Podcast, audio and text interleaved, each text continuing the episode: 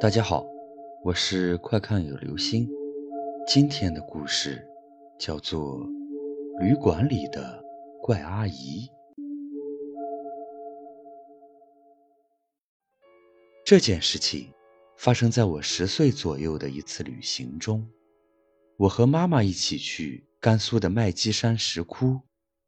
旅行的第一天，到达了六盘山脚下的一个小城，名为泾川的。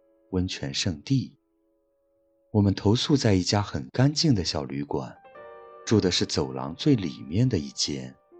妈妈说比较安静。安顿好后，妈妈带着我去泡温泉。这里的温泉没有露天的大池子，和普通的澡堂子差不多。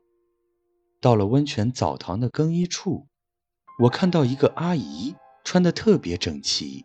坐在靠近门口的长凳上。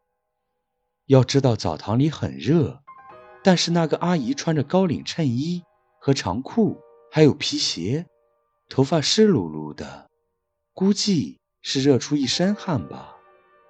我盯着她奇怪的看了一阵，她忽然回头狠狠地瞪了我一眼。我害怕地躲在妈妈身后。后来再看，她还是直挺挺的。坐在那里，直视前方。泡完温泉出来后，还是看到那个阿姨坐着不动。我再也不敢看她了。出门的时候，还故意绕着走。晚上睡觉的时候，我想到那个阿姨比较害怕，要求跟妈妈睡一张床，妈妈同意了。于是我就挨着墙。旁边是妈妈，觉得比较安全，心里一松就睡着了。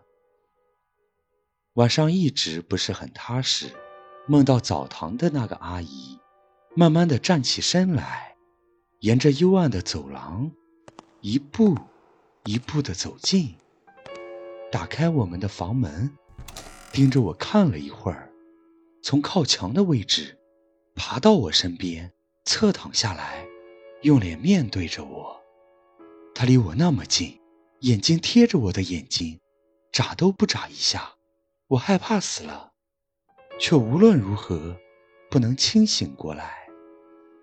这样挣扎着到清晨的时候，听到公鸡打鸣，我一下子就可以动了。张开眼睛，我却更害怕了。我面前的墙上冒出了一个成人那么大的黑影。我尖叫一声，把妈妈也吵醒了。妈妈听我哭哭啼啼的说了半天，她也记得昨天傍晚这里并没有这块人形屋子的，但是她却不记得泡温泉的时候有过这么一个怪怪的阿姨。妈妈把服务员叫来问：“怎么房间墙上有这么恐怖的一块污渍不清除掉？”